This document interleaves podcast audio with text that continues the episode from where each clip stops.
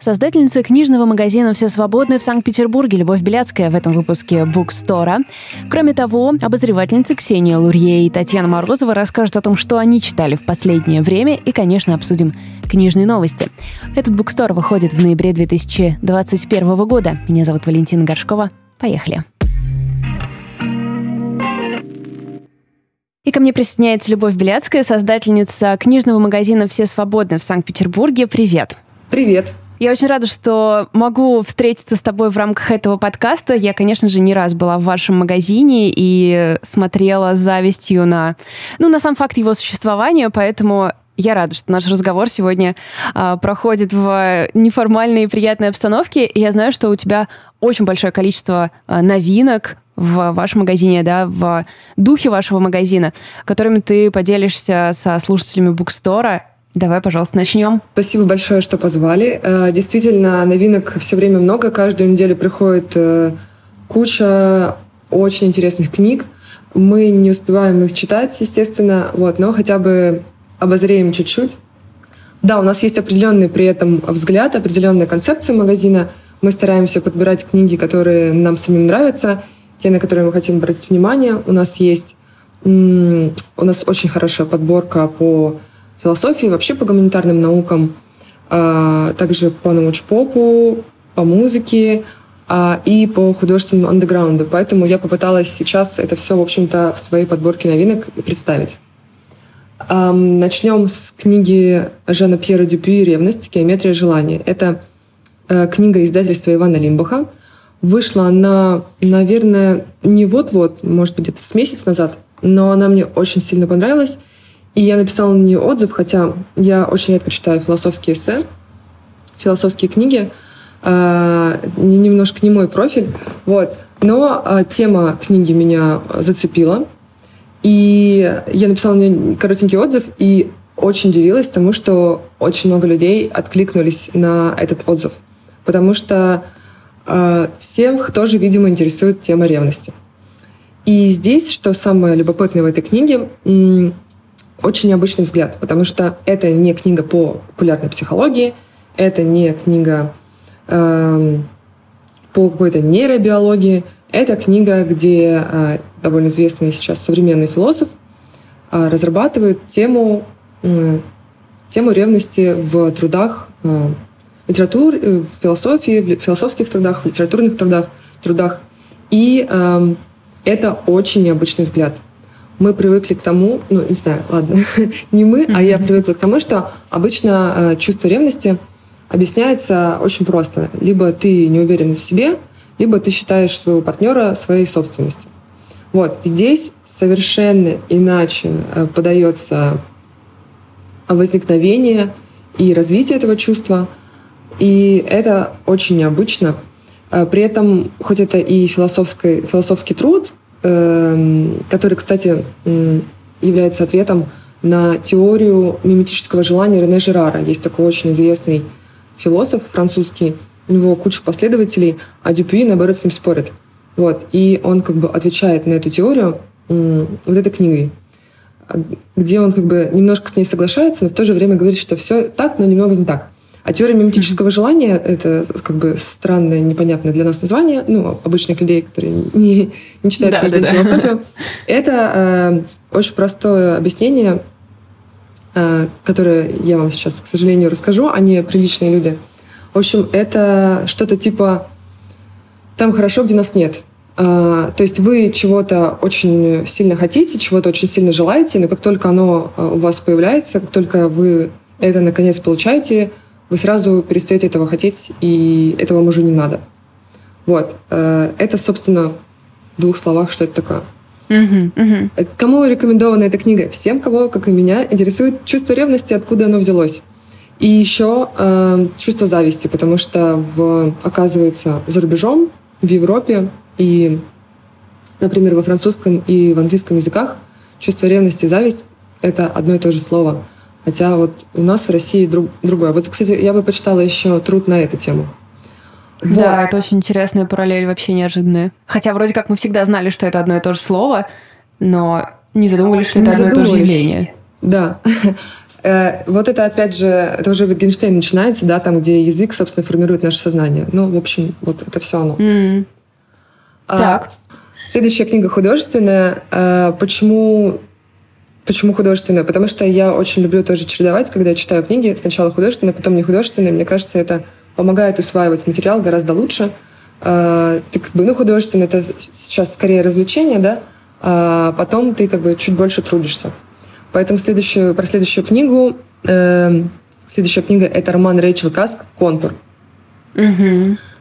Я ее недавно прочитала, и она мне очень понравилась. Хотя она сейчас написана в жанре популярного автописьма, автофикшена, который меня очень редко цепляет на самом деле, хотя сейчас все пишут только так. Все забыли о неореализме, э, он безвременно нас покинул, и принялись писать вот такие типа, фейсбу, типа фейсбучные посты, но только чуть, чуть больше растянуты, да. Хотя книга, на самом деле, это очень коротенькая. Надо учесть, что это первая часть трилогии. Заняла она какую-то кучу там премий, добавляется во все э, мастрит листы, мастрит списки э, популярных на Западе журналов, типа Нью-Йорк Таймс и так далее, что это потрясающая книга. Э, я взяла в очередной раз, открыла прочитать пару первых страниц и закрыть, ну, чтобы знать, что это очередной вот этот стиль. Я там поехала туда, я там увидела то, и там-то было это самое. Вот, но меня очень сильно зацепило и сразу затянула эта, эта книга. Э, что в ней необычного? Говорят, что Рэйчел Каск как бы переизобрела, что ли, э, вот этот роман. Там куча примет времени э, современных. Во-первых, он очень короткий, потому что современные люди уже не имеют возможности очень много читать и погружаться в текст. Там практически нет никакого запутанного сюжета, то есть не надо особо ничего запоминать, чтобы потом вернуться и можно вообще читать с любого места этот роман. Он в основном весь построен на диалогах, э, то есть э, главная героиня ходит и рассказывает, и ходит и общается со случайными знакомыми, с какими-то старыми друзьями, с э, учениками в группе, где она преподает литературное мастерство. Вот. И, в общем, там, получается, толком ничего нет ни о главной героине, толком нет какого-то сюжетного, сюжетного повествования, э, толком нет никаких размышлений от, от первого лица. В общем, это очень странный роман, где как бы вообще ничего нет. И в то же время это потрясающая книга, где ты узнаешь очень много о себе, ну и очень много себя, потому что mm-hmm. главные герои рассказывают, э, к чему они пришли, но это все довольно как-то ненавязчиво. И, в общем, я понимаю, почему эта книга такая популярная. Во-первых, очень красивый язык, при этом нет никакого навязчивого, э, никакой навязчивой стилизации, что этот говорит так, а другой человек всяк. А самое классное в этой книге — это отношение главной героини к ее к встречным людям. Потому что она их не стесняется оценивать и делает это одновременно корректно, но в то же время очень... Ну, я не знаю, слово «стервозно», наверное, не, не совсем правильное, но очень э, как бы правдиво и честно. Если что-то не нравится, она очень метко говорит о каждом человеке, буквально в двух словах, буквально, не знаю, потому как человек держит сумку или там поворачивается, или какая у него спина, она как бы вообще э, всю биографию его рассказывает и что он за человек. Вот, очень крутые у нее портреты, и она это очень все красиво подает. От души. От души советую, мне очень понравилось. Как и предыдущая книга. Вот. А, следующая книга, не совсем книга, а скорее серия. Хочу посоветовать серию книг, потому что э, каждая книга в этой серии прекрасна. Есть такое издательство «Сеанс», вы наверняка его знаете, и недавно они стали выпускать такую мини-серию мире, в мини-формате, которая называется «Лица». Книги mm-hmm. очень красиво изданы. Это, конечно же, в их стиле все такое черно-белое, много-много фотографий. И посвящены они режиссерам, актерам. И вот последняя э, вышедшая в этой книге, э, в этой серии книга, новинка, э, посвящена Ренате Литвиновой. Это первая женщина в этой серии. Э, русская актриса. И, получается, наш же еще и режиссерка сейчас, да? Да, вот. да. Я э, прочитала полностью книгу про Романа Поланского. Она вышла несколько месяцев назад. А сейчас допечатали книгу про Алана Рикмана, а, потому что первый тираж разлетелся моментально. И вот на самом деле, как, про кого у них не выйдет там новая книжка, мне сразу хочется ее прочитать, потому что это знаковые э, фигуры в кинематографе, и они все достойны внимания, и они все любимые, и я прям, ну, нет кого-то конкретного, о ком бы я сказала, вот про это точно надо прочитать. Все э, критики, которые пишут биографии, э, часто кажется, что они прям, ну, ну, э, так, автор, э, я забыла, как его зовут, Александр или Алексей, Алексей Васильев, прям влюблен в Ренату Литвинову, пишет прям с таким придыханием о ней. Вот. А, например, Станислав Зельвенский написал про Романа Поланского. Э, ну, то есть тоже видно, что человека развита эмпатия, э, но все-таки э, он как бы отошел на шаг и пытается нам показать э, портрет человека более объективно. Эм, и, он, и что еще отличает эту серию? Э, обычно книги о режиссерах и об актерах идет, идут в хронологическом порядке. То есть начиная с первого там фильма и что там дальше. Ну там, понятно, как снимался этот фильм, там как писался сценарий, что там с ним произошло потом. Здесь они, э, здесь композиция немножко другая, они сгруппированы по каким-то другим причинам, и поэтому позволяют немножко иначе взглянуть на на, на, на главного Творческий героя. Путь. Да, и на путь, и на героя. Вот. Алан Рикман, конечно, из, конечно же, на обложке изображен э, в своей культовой роли э, Северуса Снейпа, что, мне кажется, конечно, с одной стороны логично, с другой стороны обидно, потому что у него куча других прекрасных ролей. Э, он, он культовый на самом деле. Э, у него есть культовая роль в фильме «Опасные связи», и не менее великолепная роль, э, как сказать, злого персонажа, бандита в «Крепком орешке». Вот. И мне кажется, было бы круто, конечно, чтобы на обложке было что-то из этого, но все любят его в Северусе Снейпе, Северусом Снейпом. Так, э, следующая книга, получается, у нас художественная. Да, давай художественную.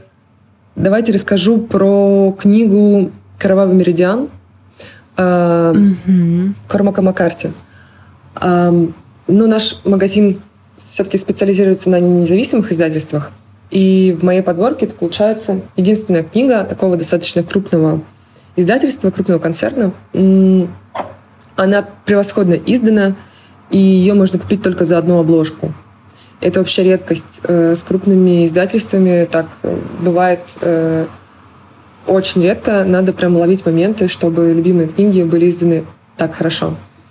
А, очень-очень все давно ждали переиздания этого культового вестерна, а, хотя это очень необычная книга, потому что, ну да, во-первых, это вестерн эм, на бумаге, что уже как бы ну да, какая-то, ну да. какая-то выдающаяся история. Во-вторых, э, это не совсем художественный текст, потому что э, Кормак Маккарти э, взял за основу автобиографию одного очень известного мужчины американского, который был... Короче, он стал, по-моему, в итоге каким-то известным политиком, но начинал он свой путь тем, что он был в банде, какой-то очень известной банде, которая убивала коренное население индейцев. Вот. И фамилия его, по-моему, Чимберлейн. Чимберлейн. Вот. Эм, очень жесткая, кровавая, страшная книга. Эм, но э, у Маккарти просто потрясающий язык, потрясающий кинематографичный. И, ну, то есть читать о том, как человек там э, в грязи с кем-то дерется, как идет дождь, как там mm-hmm. все плохо, как он сбегает из дома, ничего не ест, и, в общем, как всячески страдает, физически изнемогает, ты не можешь остановиться, настолько это круто написано. Плюс э, в этой книге еще много всяких загадочных историй, которые многочисленные исследователи этого романа пытаются разгадать. А, в общем, вокруг наверчено куча-куча всего. Очень достойное чтиво. Всем тоже рекомендую. По крайней мере, э, нужно сейчас купить, потому что потом тираж закончится, и неизвестно, сколько опять ждать переиздания. И будет ли да, она да. такое же красивое, тоже не факт. Это надо ловить. Да. Э, следующая книга. Э, вообще, хочу сказать, что у нас в магазине есть книги, которые издаются буквально там тиражом 50 штук, и интересуют вот эти 50 человек. То есть поименно составлен список тех, для кого она выполнена. Просто хочу вот рассказать, что иногда попадаются такие экземпляры, и мы очень гордимся тем, что у нас такое есть.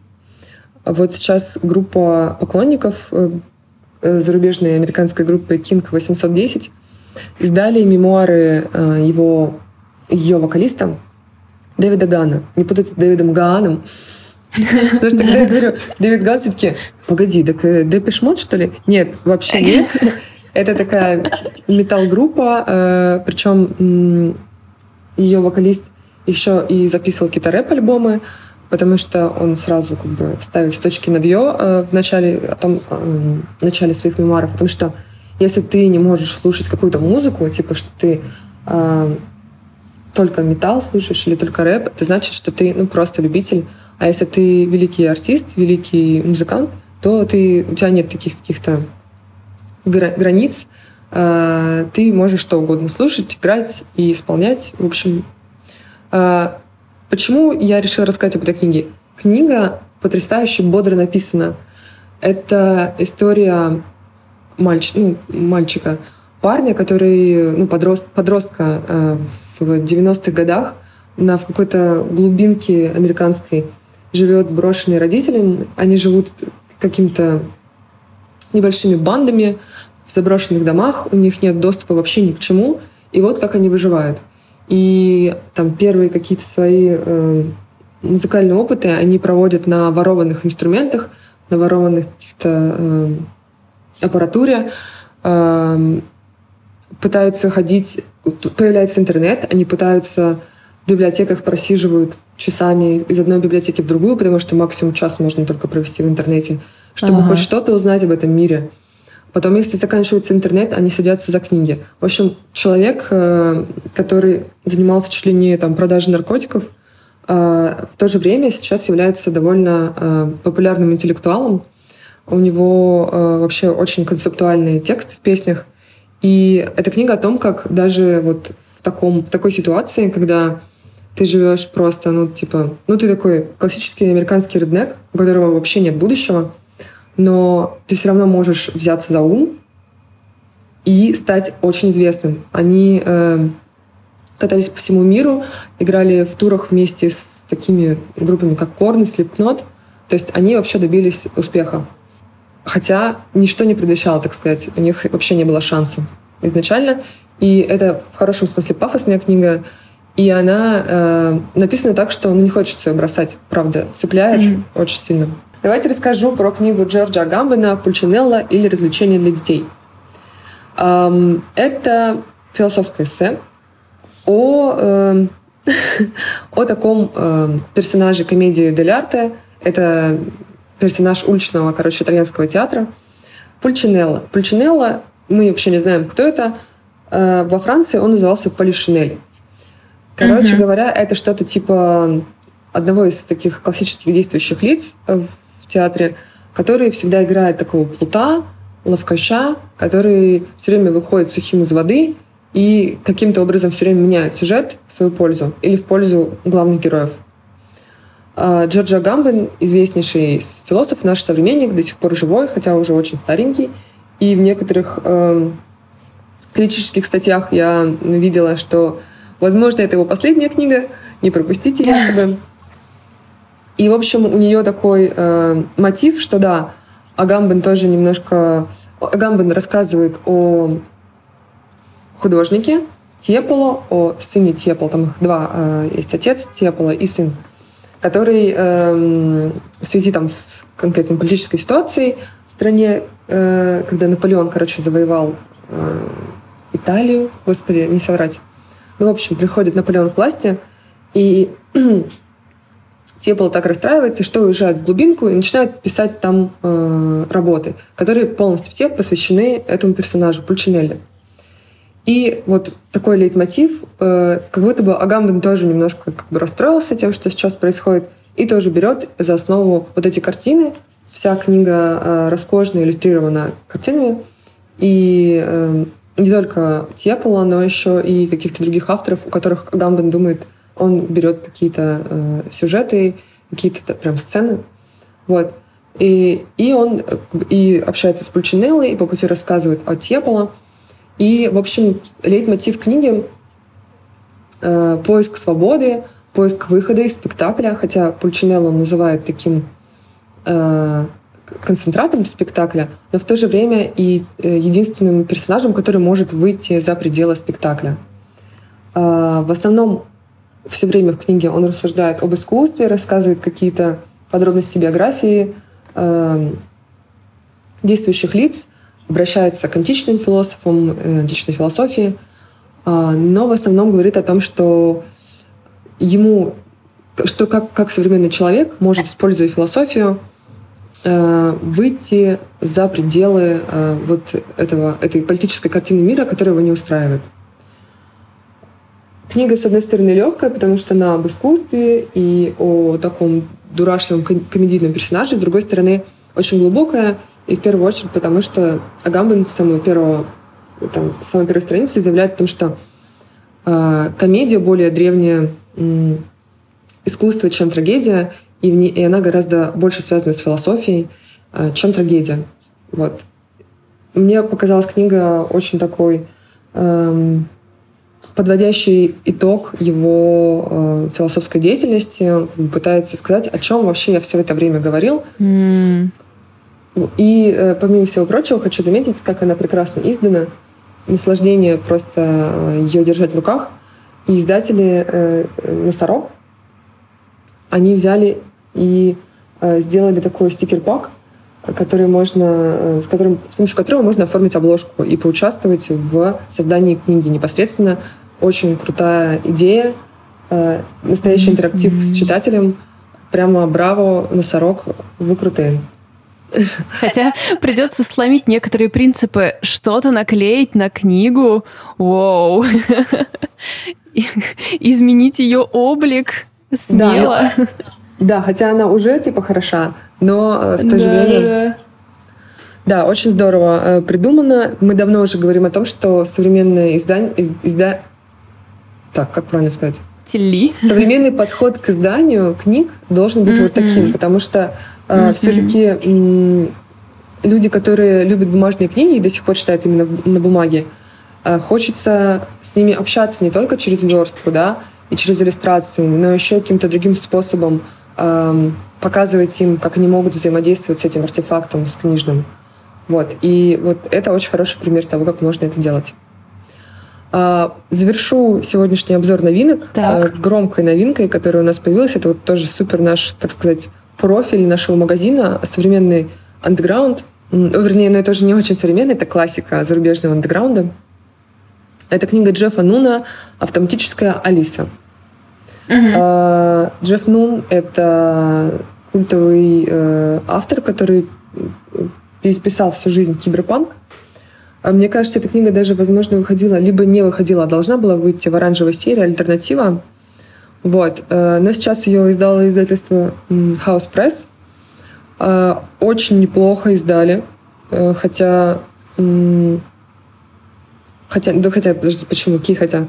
Не ки хотя. Хорошо издали. Там куча таких иллюстраций. А, так, нет, лучше сначала так. Эм, эта книга как бы продолжение Алисы, Стране чудес, Льюиса Кэрролла. Что уже сразу необычно. И Джефф Нун очень круто стилизует. То есть ты начинаешь читать, у тебя вообще нет никаких абсолютно... То есть, возможно, там изначально даже была какая-то мистификация, что это найденная какая-то не... на черновиках третья часть. А, поэтому ты сначала даже можешь в это верить. Хотя ты уже знаешь, что это Джефф Нун и так далее. Но мало ли, может, он нашел там какие-то черновики и дописал, как это иногда бывает. А, но потом, конечно, там начинается какая-то как бы это, ну, не, другое слово подобрать. Э, ерунда, э, чертовщина. В общем, все как обычно у Алисы. При этом все с таким душком э, киберпанка. Э, возможно, в 98... Там, то есть там сюжет такой, что Алиса попадает через часы, она гонится за попугаем попадает через часы в 98 год. То есть спустя 100 с лишним лет э, того момента, когда она родилась. И она путешествует, пытается там а, вернуться домой и так далее и тому подобное. По пути встречает всяких странных персонажей, которые с ней ведут странные речи. Короче, это в точь-в-точь Алиса в стране чудес, э, только в другом антураже и там другие персонажи. Хотя э, там прям даже иллюстрации были специально нарисованы в стиле Тэниела, они оформлены, э, книга оформлена этими иллюстрациями. То есть все стилизовано просто великолепно. Возможно, в 98 году она была какая-то немножко жесткая, потому что там что-то происходило для 98 -го года, ну, что-то чуть более, э, не знаю, как это сказать, ну, не сказочное, скажем так. Сейчас mm-hmm. уже в 2021 мы сидим и читаем это просто как сказочку. Вот я прочитала ее как э, действительно третью часть Алисы после Алисы в Зазеркалье. Эм, Хотелось, если честно, чтобы было пожестче. Вот. Но ничего этого нет, если вы ждете, что это будет э, что-то в стиле серии альтернатива, не знаю, кого-нибудь Тони Уайта и так далее. Ничего такого, к сожалению, там нет. А, но как э, такой забавный такое забавное событие, и если вы являетесь поклонником Джеффа Нуна, то, конечно, в коллекцию ее необходимо взять. Вот, это, собственно, все. Спасибо, да, это очень, очень разнообразный набор. Спасибо, что так с... подошла к вопросу. И сейчас я тебя попрошу э, найти рекомендации для нашей слушательницы. Сейчас я ищу этот запрос. Итак, запрос на книгу. Вспоминается 18 плюс годы, когда можно было ходить на вечеринки и рок-техно-концерты, и было весело встречать новых знакомых. Вайп посиделок с друзьями до утра, разговоры, фильмы, песни под гитару. Если книга, где все это снова можно окунуться, не выходя из дома с книгой в руках. И справка про возраст. Сейчас мне 27. Книги про похожие из того, что читала, ничего не могу придумать. Может, фильм «Лето» передает атмосферу. А, вот какой бы ты могла найти совет для такого запроса? Не обязательно из нового. Ага, не обязательно из нового. Ну, мне первое, что сразу пришло в голову, это э, новая книжка, на самом деле, «Бог тревоги» Антона Секисова, потому что там э, главный герой приезжает в Петербург и очень много тусуется, потому что он э, находится в среде такой богемной. Э, сам он писатель, и поэтому общается с писателями, поэтами, при этом с такими андеграундными э, писателями-поэтами. И это все не придуманные лица, это все описанные реальные сейчас. Вот тусовка петербургская. И там очень много есть забавных сцен, где они все очень сильно пьяные, где-то вытворяют всякие дикости. Э, возможно, ну, возможно, подойдет. Вот. А как она... Э... Бог тревоги. Ты сказал, что там трилогия? А, Бог тревоги. Бог тревоги. Бог тревоги, да, Антона Секисова. А, Немножко в эту же степень еще более хтоническая Горбунова «Конец света. Моя любовь. Конец да? Моя любовь, конец света. Ну, в общем, вы поняли. Конец света, моя любовь, да. Вот, там тоже же она ходит по всяким дискотекам и тусуется. А, и, собственно, еще есть у одного из героев э, книги Секисова, э, Алексея Никонова, э, поэта и вокалиста группы ПТВП «Последние танки в Париже», у него есть книги с воспоминаниями, э, типа «Тотальный джаз», например, вот, где э, тоже всяческие рассказы о том, как они угорали. Вот. Э, и, кстати, там по времени тоже вам может подойти. Ну и если эту аналогию дальше, по-моему, у Тесли еще есть где-то, у Максима Тесли. Наверняка тоже какая-нибудь книжка, где он рассказывает об истории э, щенки рок-группы и о том, как они там тоже тусовались. Вот меня вот что-то как-то в эту серию я там Алехина могу еще припомнить, его всех полу... Не, кстати, вот неореализм настоящий. Полуавтобиографические его зарисовки. Там очень много того, как они ездят в туре с группой и э, во все тяжкие оттягиваются. Вот, хотелось бы что-то более приличное, нежное и лиричное посоветовать, но я не могу вспомнить, к сожалению.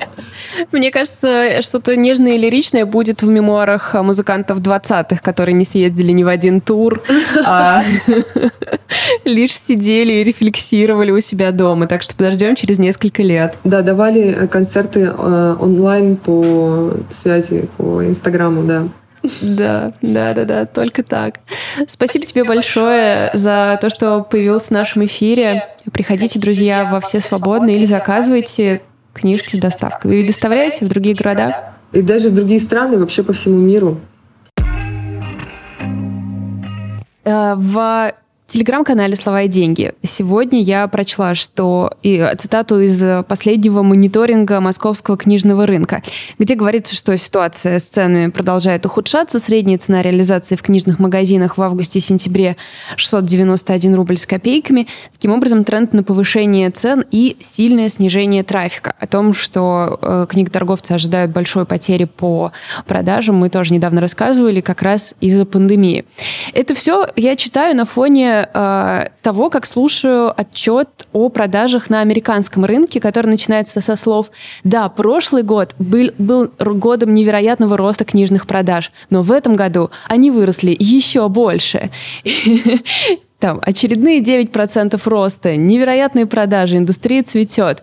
И как бы вопрос э, напрашивается, что не так? Мы просто в целом беднее? Или как-то книги все-таки не смогли выйти в, я не знаю, в товары первой необходимости, как мы недавно выяснили э, благодаря чиновникам. Ну да, к сожалению, нет никакой поддержки от государства. Даже те какие-то малейшие э, шаги, которые они могли бы легко сделать, да, объявить э, книги э, товаром первой необходимости или там, ну как, хоть как-то повлиять на то, чтобы э, книготорговцы не, ну, не вывозили это все просто на себе, э, не делаются. Поэтому все, что мы можем, это...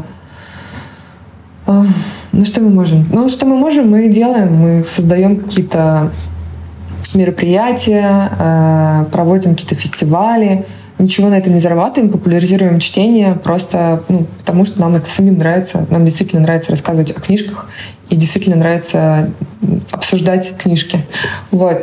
Я, ну, и, в общем, книготорговцам особенно тяжело, потому что э, издатели очень многие уходят в как это называется, ну, онлайн, э, к онлайн-ритейлерам, э, которые э, ну, используют нас, книжников, у которых офлайн магазины как шоурумы. Что еще более обидно, потому что ты работаешь как бы ну, у тебя экспертная оценка, ты ежедневно отбираешь самое лучшее, отсеиваешь зерна от плевел, кто-то просто берет и бесплатно, бесплатно пользуется твоей э, отборкой. Вот. И очень печально, что издатели ну, не очень, наверное, понимают, почему вот такие книготорговцы, как мы, независимые, важны в этом плане. А хотелось бы больше взаимопонимания с их стороны. Вот. И вообще, эм, как будто бы вот как будто бы хочется, чтобы была у нас коалиция, потому что на Западе очень много всяких крутых проектов происходит. Эм, у независимых книготорговцев, которые прямо очень агрессивно ведут себя по отношению к Амазону. Вот. Там э, всякие такие гигантские у них были... Э, я, я видела на некоторых магазинах, прям на одном, по-моему, были такие типа растяжки о том, что э, здесь лю- вам продают э, э, книги люди другие, а не какой-то... Э, как это, господи, называется? Алгоритм. Не чел, который хочет полететь в космос. Да, не чел, который хочет, да. И не какой-то алгоритм, а ну реальные люди, которые реально для вас собрали и реально это читали или реально могут посоветовать. Вот. А, поэтому мне кажется, очень важно а, рассказывать о том, кто мы такие, почему мы важны и нужны, а, почему без нас будет точно хуже. И, может быть, это ну, не сразу очевидно, но реально это важная такая история. Вот. А насчет э, палаты, это очень здорово читать все эти оценки, потому что ты сам что-то наблюдаешь, а потом ты видишь, что все, что ты наблюдаешь, это есть в статистике в настоящей. Ты понимаешь, что значит, ты действительно разбираешься в теме. Вот, это, кстати, очень здорово. А, ну и чего скрывать? Экспертности. Все зависло. Хочу сказать, что чего скрывать, но... Эм, Экспертности. Ой. эм, так, я сбилась. Я хотела сказать что-то типа чего скрывать. А, да, покупательская способность в России, у, к сожалению, э, снижается. Э, и книги действительно дорожают, но дорожают при этом материалы очень сильно. То есть типографии все очень сильно повышают э, ценник. Они говорят, что у них повышается цена бумаги. То есть это все одно и то же. При этом э, мы не, то есть от нас не зависит то, что э, у нас всегда стандартная наценка, у нас нет такого, что а мы тоже хотим побольше заработать. Ну, то есть нет. При том, что цены повышаются, мы не зарабатываем больше, к сожалению, так происходит. Такой парадокс. Вот. Такая, такой еще момент очень важный, чтобы, возможно, кто-нибудь понял, да. естественно, слушать, что да. там не, не миллионер, увы.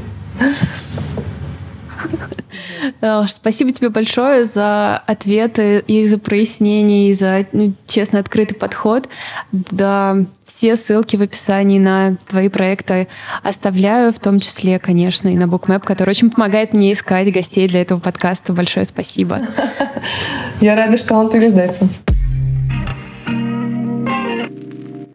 И ко мне присоединяются Ксения Лурье, обозревательница, автор, я не знаю, мой любимый книжный человек. И еще один мой любимый книжный человек, Таня Морозова, э, ведущая одного из моих самых любимых книжных инстаграмов. Все ссылки на проекты моих гостей я оставлю, естественно, в описании. Большое спасибо, что присоединились. И также к нам присоединяется мой ребенок. Прошу за это у всех прощения. Давайте обсудим, что вы в последнее время читали и обозревали. И, Ксюш, давай начнем с тебя. Да, давай, привет. Я читала в последний раз, в последнее время, и вообще э, я даже перечитывала mm. э, «Голландский дом Энн Пэтчет».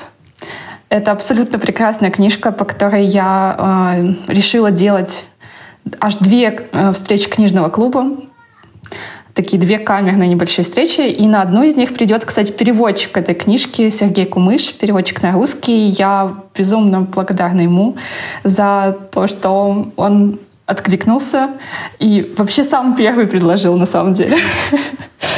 Да, так получилось. А, я о голландском доме узнала два года назад, когда как раз э, пришла на встречу с Сергеем, а, когда он тогда общался с Галиной Юзефович, а, про предыдущую переведенную им книжку «Энн Пэтчет», сборник рассказов, который мне который тоже издал Синбад. И я его тоже сильно-сильно люблю. И, собственно, тогда я узнала о голландском доме и поняла, что я обязана это прочитать.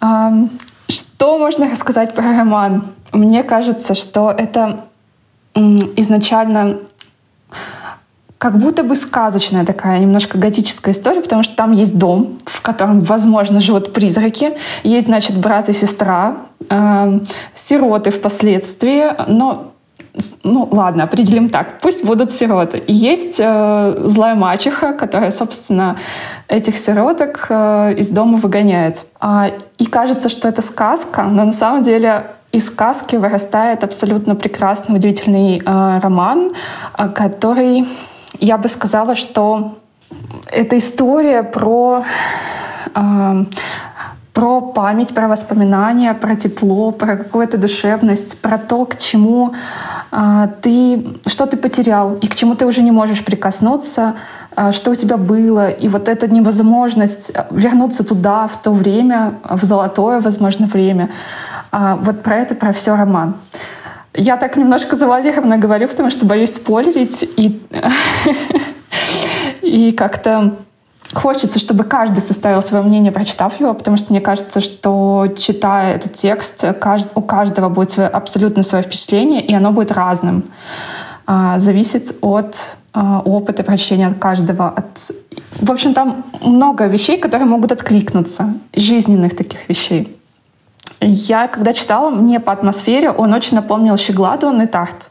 Это странное сравнение, но оно вообще, они вообще сюжетно никак не перекликаются. Но вот какой-то такой свет, история взросления, э, трагическая, возможно, да, э, сиротская такая. И э, но, несмотря на это, есть какой-то предмет, есть предмет, который связывает тебя с прошлым, с таким теплым, сказочным прошлым, куда ты хочешь вернуться, и ты, значит, за этим предметом либо картиной, либо домом гонишься и пытаешься его снова себе либо присвоить, либо как-то вот а, рядом с ним постоять, побыть, а, вспомнить.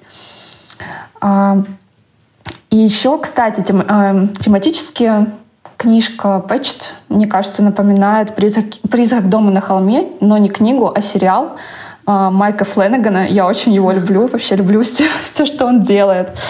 А, потому что это тоже про призраков, про метафору призраков, как э, воспоминаний, как что-то утраченное, а, потерянное, но не забытое.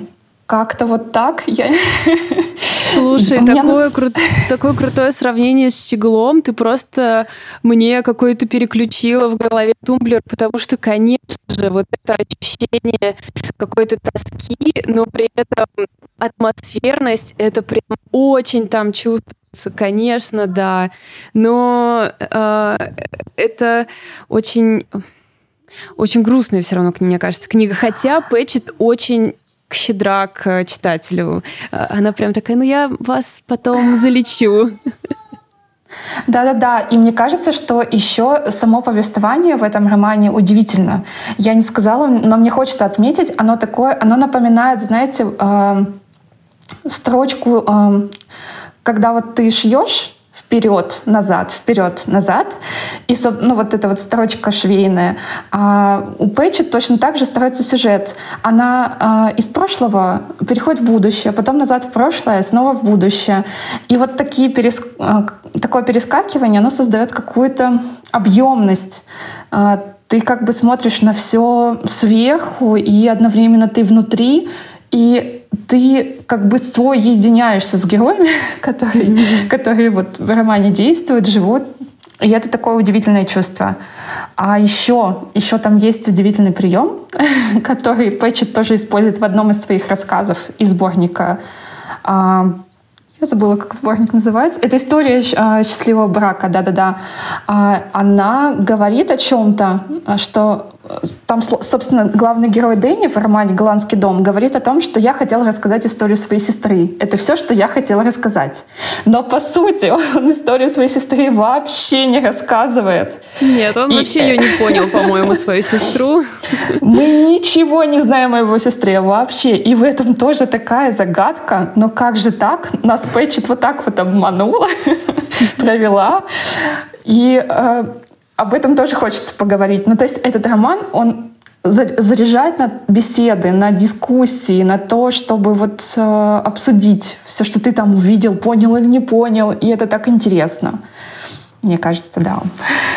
Мне кажется, эта книга просто номер один э, новогодний подарок будет в этом году, потому что ты, конечно, не сказала, но слон в комнате, что это просто охренеть, какая красивая книжка. Она же сделана просто как произведение искусства. Да-да-да, она очень красивая. Эм, я хочу, чтобы все, кто слушает и не знает, как она выглядит, зашли на сайт Синбада, на сайт издательства и посмотрели. Это удивительная, удивительная книга. Я вообще влюблена в то, как она сделана, с какой любовью, с, какой, с каким усердием, уважением. Это вот вы сразу поймете, когда увидите. Спасибо тебе большое. А, Тань, расскажи теперь про себя. Что ты прочитала в последнее время? Ну, я хотела еще немножко, не то чтобы добавить, но э, сказать про Пэтчет. Она вот у меня уже лежит, и мне теперь еще больше захотелось прочитать после рассказа Ксюши. Э, у меня были очень увлекательные выходные. Мне пришли две новинки, точнее, три новинки от Polyandry No Age – вот. И самое последнее я прочитала «Если весело живется, делай так» Лора Хенкин. Вот. А, это очень неожиданная книга, и неожиданно она тем, что выглядит она просто как Ну, во-первых, она ярко-розового цвета, я сейчас говорю про обложку. Она такая вся глянцевая, и это просто выглядит, как, я не знаю, идеальный роман, который можно взять с собой на пляж или, там, не знаю, провести с ним вот выходные на диване. А, я с ним провела вечер, потому что я просто не могла от него оторваться. Он написан потрясающим легким языком в таком духе, как вот э, когда хочется посмотреть какой-нибудь легкий сериал, типа не знаю, Эмили в Париже, э, Секс в большом городе. То есть там все понятные нам шутки, это современ... ну, понятное дело, это современность, э, какие-то отсылки, и там такой юмор, э, вот как читаешь, как будто бы твиттер какого-то ужасно, какой-то а, ужасно остроумной девушки нашего возраста. И то есть тебе абсолютно все понятно, и это очень увлекает. Вот. А весь сюжет строится там вокруг ну, немножко, мне кажется, это необычно, э, мамской группы для прогулок. То есть там шесть женщин собираются несколько раз, несколько раз в неделю, и они там обсуждают своих чат, попивают вино, э, обсуждают какие-то последние новинки, ЗОЖ, э, медитации и прочих таких вещей. И вот они приглашают свою группу э, преподавательницу музыки. Э, эта девушка, Клэр, она такая очень сильно отличается от них, потому что они э, это такие очень богатые, сверхбогатые, неприлично богатые нью-йоркские женщины, в то время как она недавно вылетела из музыкальной группы, которая буквально через неделю после того, как ее выкинули, стала сверхпопулярной. Их песня звучит везде, она не может от нее никуда спрятаться. И она топит свое горе, э, сидит в своей жалкой квартирке, не может заплатить за аренду, и вот попадает на эту работу по чистой случайности.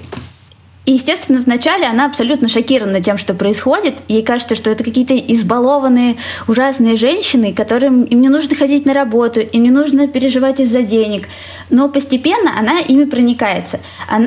А мы, а мы вместе с ней, как читатели, видим, что за каждой из этих женщин стоит какая-то своя история, у каждой есть свои переживания, связанные с материнством, ну, в основном с материнством, потому что э, от того факта, что они извели ребенка, э, их статус полностью поменялся.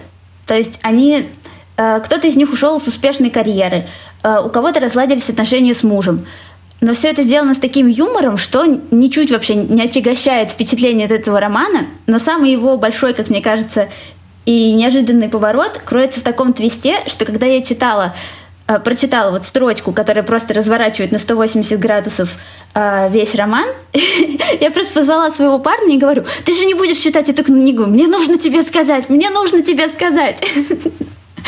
Вот. И дальше сюжет начинает развиваться уже как такой немножко криминальная драма, триллер, что-то в этом духе, но все тем же легким, классным тоном. Короче, я от себя такого не ожидала, потому что у меня не было абсолютно никаких э, надежд или чаяний на эту книгу, но она меня поразила, и теперь мне хочется советовать ее всем. И просто, не знаю, чтобы никто не смущался какого-то описания в аннотации или, может быть, яркой обложки, которым, ну, по которой кажется, что книга немножко легкомысленная. Это совершенно не так. В ней скрыта огромная глубина, и при этом это все написано потрясающим современным языком. За это еще нужно поблагодарить, конечно, переводчицу. Я забыла ее имя. Ее зовут Наталья Власова. Вот.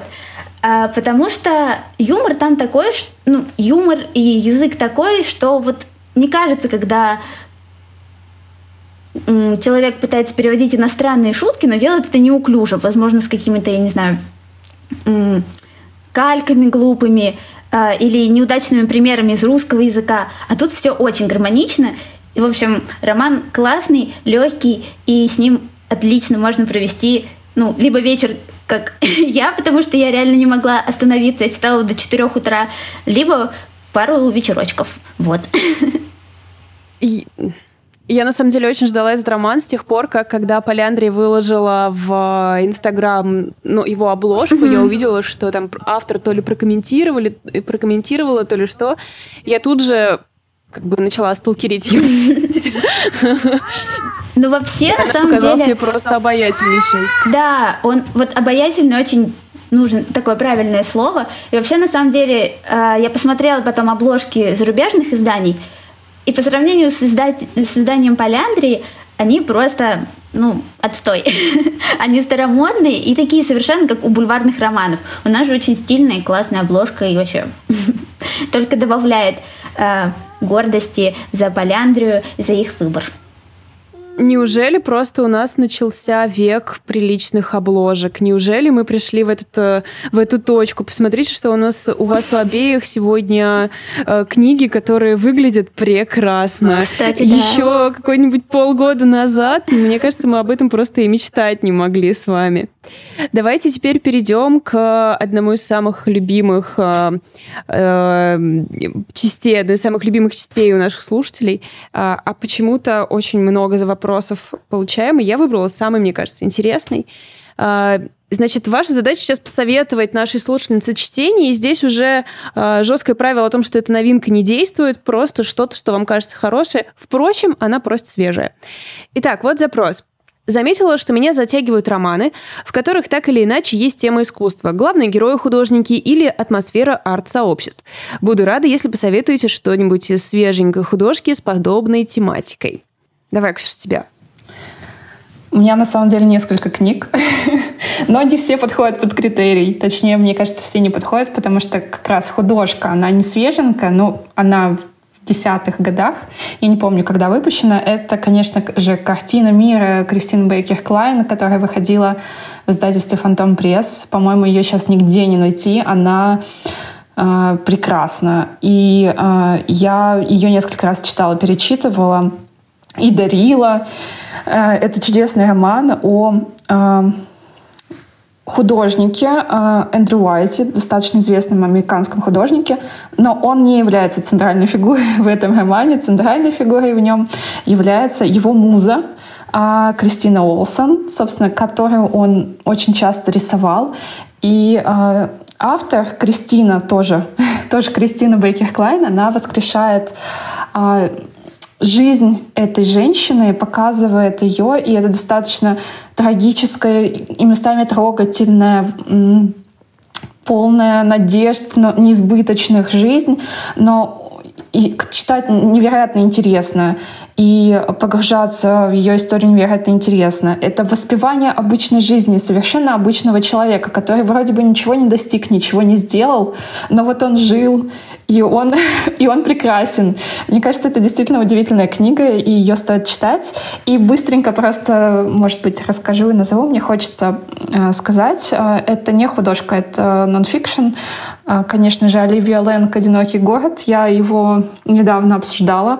Э, роман описывает одиночество в большом городе и то, как с этим одиночеством справлялись множество художников, фотографов.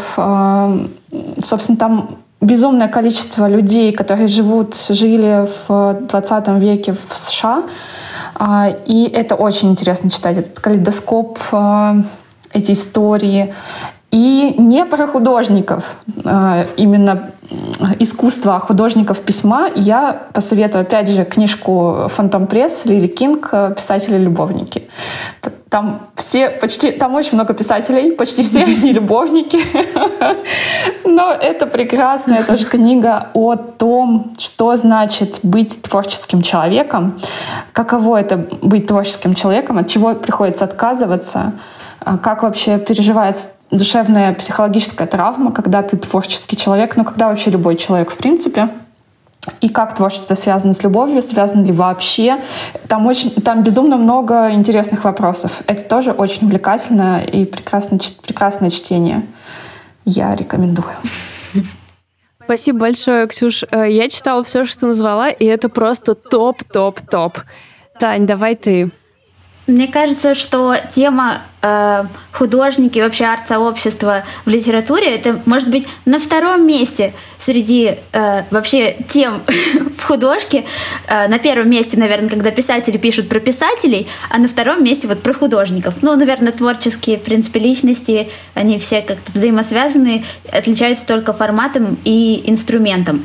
Э, на самом деле, мне тоже пришла в голову сразу целая туча э, романов, ну, именно почему-то я на художке заострил свое внимание, э, это я коротенечко-коротенечко перечислю, а потом расскажу про один, который я хотела бы порекомендовать особенно. Э, во-первых, это «Быть здесь уже чудо» Марии Дореск, э, художница, э, женщина в искусстве в 20 веке, и сложные какие-то темы в этой книге поднимаются, и в то же время там отлично передается атмосфера вот этого всего художественного сообщества перед Первой мировой войной, там и колония Варпсведы, и Париж. И то есть, мне кажется, это просто концентрат вот такой вот художественной э, атмосферы. Вот. Потом это детская книга Антонии Боет.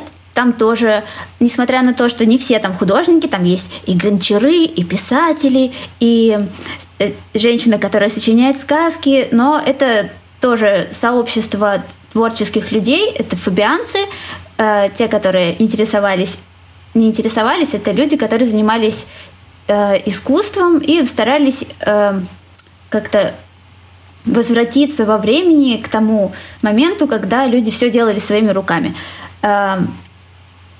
Там при этом встречается огромное количество творческих личностей от Уильяма Морриса до э, Оскара Уайлда. В общем, я очень советую этот роман, при том, что ну, Антония Боет писательница непростая, но мне кажется, там можно Э, в этом романе и в ее творчестве в целом найти очень много всего.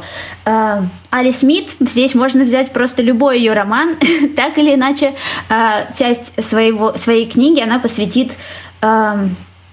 какому-нибудь художнику прошлого, который каким-то образом перекликается с внутренним состоянием героя в настоящем.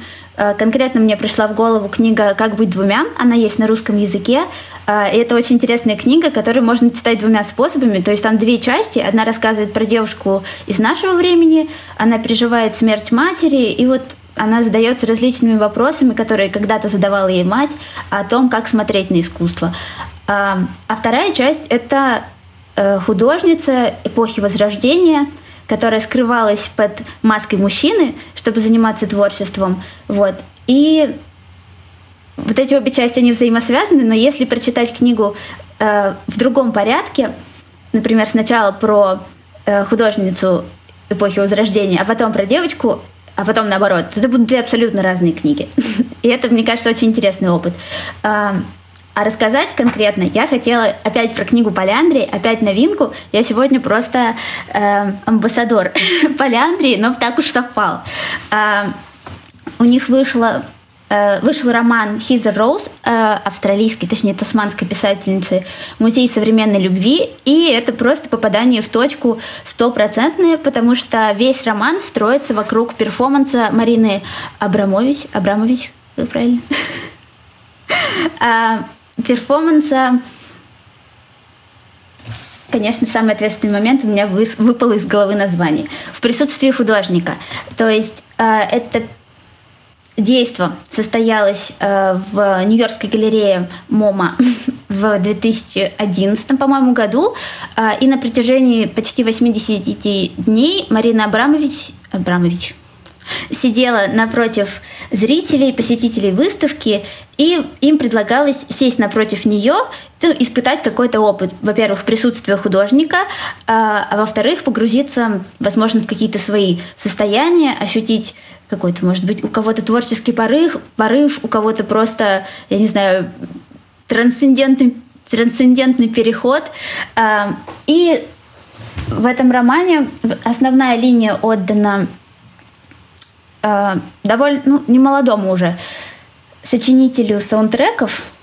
Он тоже очень-очень включенный в свое творчество, он постоянно думает о музыке, э, но его творческую жизнь, э, к сожалению, или ну, к сожалению, прерывает болезнь жены, которую он очень тяжело переживает, при том, что он весь такой улетевший художник. А его жена очень прагматичная женщина, которая фактически организовывает всю его жизнь. И мало того, что ему приходится сталкиваться с какими-то бытовыми неурядицами, он отчасти, наверное, на нее даже злится, а, он еще испытывает страшные чувства вины, потому что ее желанием перед тем, как ей стало совсем плохо, и она была помещена в специальное заведение, она подписал юридическое соглашение на то, чтобы он, точнее, юридический запрет на то, чтобы он не мог ее посещать. Типа продолжал свою жизнь, творил свою прекрасную музыку, Вот. И этот герой попадает на перформанс э, Марины, где встречается с множеством людей, у которых какие-то тоже свои истории есть. Про все, про все их э, автор нам рассказывает, и каждый из них переживает свой уникальный опыт при встрече вот с Мариной э, лично, сидя перед ней на стуле и глядя ей в глаза. Э, это уникальная книга, наверное, потому что она пропитана любовью к искусству э, не только конкретно Марины Абрамович, а там большое внимание уделяется именно ее истории, ее творческому пути, рассказывается то, через какие сложности ей пришлось пройти, какие у нее были другие перформансы, шокировавшие мир, и мать Марины, очень авторитарную женщину. А, но и также, собственно, а, что искусство может значить для одного конкретного человека, как оно может повернуть его жизнь на 180 градусов. Вот. Потрясающий роман, написан отличным языком и также прекрасно переведен. И, опять же, выглядит книга просто замечательно. Она такая похожа на абстрактную картину. И, в общем, тоже отличный подарок и себе, и друзьям. И советую каждому. Огромное количество книг в этом выпуске Bookstore было упомянуто. Вам, конечно, не обязательно сидеть с карандашком и записывать за нашими гостями. Все книги перечислены в описании эпизода. И там же вы найдете ссылки на все проекты наших гостей и можете подписаться и на них. Будем рады обратной связи и не забывайте, что в личные сообщения Bookstore в Инстаграме можно написать свой запрос на совет от наших гостей и, возможно, получить на него полный ответ. С вами была Валентина Горшкова. Пока.